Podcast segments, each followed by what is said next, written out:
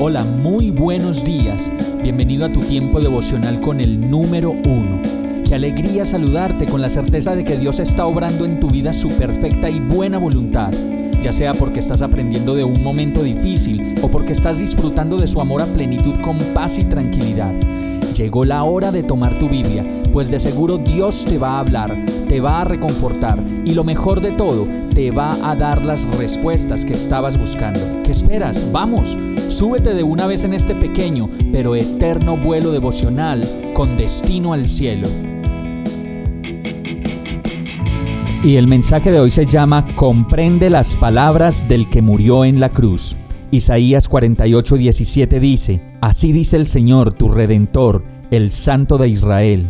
Yo soy el Señor tu Dios que te enseña lo que te conviene, que te guía por el camino en que debes andar.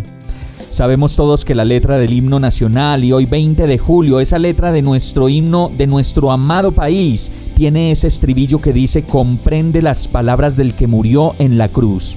Y la verdad es que hemos cantado tantas y tantas veces el himno nacional que no nos damos cuenta ni hacemos conciencia de que de manera profética hay un llamado a nuestro país y para cada uno de nosotros a que comprendamos esas palabras del que murió en la cruz, las palabras de Cristo, que nos enseña a vivir, a perdonar, a vivir la vida con principios y valores y a reconocer que todo lo que vivimos aquí no es más que pasajero y que debemos fijar nuestra mirada en lo que viene después de la muerte, la eternidad. Y entonces podemos ver en este verso Dios como de una manera tan amorosa como siempre nos dice, yo soy el Señor tu Dios que te enseña lo que te conviene, que te guía por el camino que debes andar. Y eso lo podemos hacer una realidad en nuestra vida si comprendemos las palabras del que murió en la cruz. Entonces vamos a ser guiados de manera segura. Asimismo, las palabras del que murió en la cruz dicen en Hechos 3:19, arrepiéntanse y vuélvanse a Dios a fin de que vengan tiempos de descanso de parte del Señor. Y si nos ponemos en la tarea de comprender estos versos, nos daremos cuenta de que encontraremos el verdadero descanso en su presencia. Finalmente, el aventurarnos en la hermosa tarea de comprender las palabras del que murió en la cruz nos va a traer libertad como país, como personas y como seres individuales que somos, pues sus palabras dicen que Él es el camino, la verdad y la vida, y que la única manera de llegar al Padre es a través del que murió en la cruz. Vamos a orar. Señor, Gracias por amarnos tanto como país. Gracias por cada gobernante. Gracias por cada juez, por cada soldado, policía y por cada persona que te sirve en este país.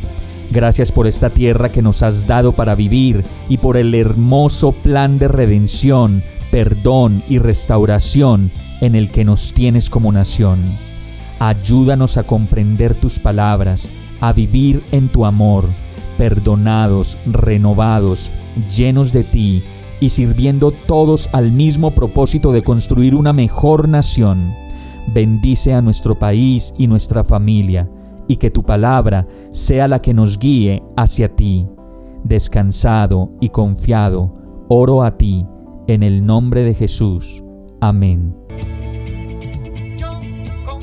Hemos llegado al final de este tiempo con el número uno no te detengas, sigue meditando durante todo tu día en Dios, descansa en Él, suelta los remos y déjate llevar por el viento suave y apacible de su Santo Espíritu. Solo compártelo con quien lo necesite y ames. Hoy, de la mano de Dios, todo será un gran día. Para más información visita nuestra página www.iglesiabierta.com o llámanos al 313-334-0116. Oramos y rogamos para que cada día te enamores más de Dios y para que no pares de pasar todo tu tiempo con el número uno